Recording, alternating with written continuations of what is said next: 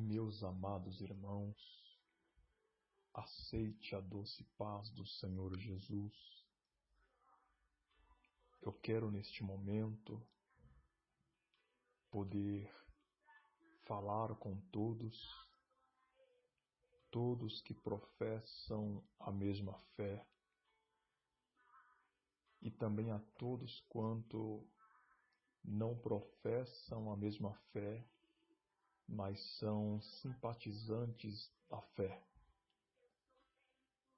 Quero, na graça de Deus, poder encorajá-los quanto à questão de toda a situação que estamos vivenciando.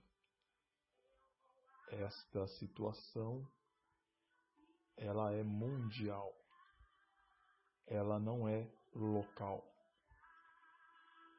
Portanto, para aqueles que servem a Jesus Cristo, nosso Senhor, a todos que se consideram por essência do Evangelho a Igreja, devem erguer as vossas cabeças e não colocar o seu pensamento em jogo. Não deve colocar os seus pensamentos em declínio, em perigo, perigo de preocupação relacionado à situação que estamos passando. Ora, Jesus Cristo disse em Sua palavra que passa-se os céus, passa-se a terra, mas as tuas palavras não hão de passar. Certamente, toda esta situação que estamos vivendo no mundo e, por que não dizer, aqui em nosso solo brasileiro, é permissão de Deus para que a raça humana venha a temer e a adorar somente o único Deus e Senhor de nossas vidas. Agora nós, como Igreja do Senhor, temos a árdua missão de estarmos de joelhos no chão clamando a Deus. Devemos fazer contínuas orações ao Pai, para que Deus possa nos ajudar a passar por tudo isso, a superar as dificuldades a suportar esta crise avassaladora que permeia por toda a terra.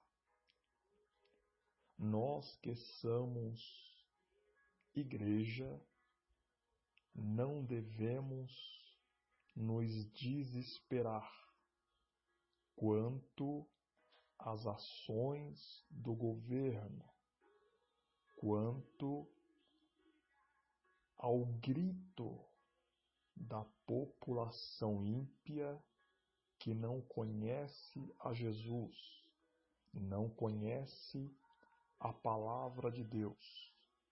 Portanto, cabe a nós, como igreja, manter a calma, manter a nossa serenidade e acreditar que isto irá passar. Porque Deus, que permitiu todas essas coisas e ainda está permitindo acontecer, certamente é o mesmo Deus que fará passar em breve tudo o que está acontecendo e a sociedade voltará a sorrir, voltará a se lembrar de Deus, voltará com seus corações mais sensível para as questões espirituais.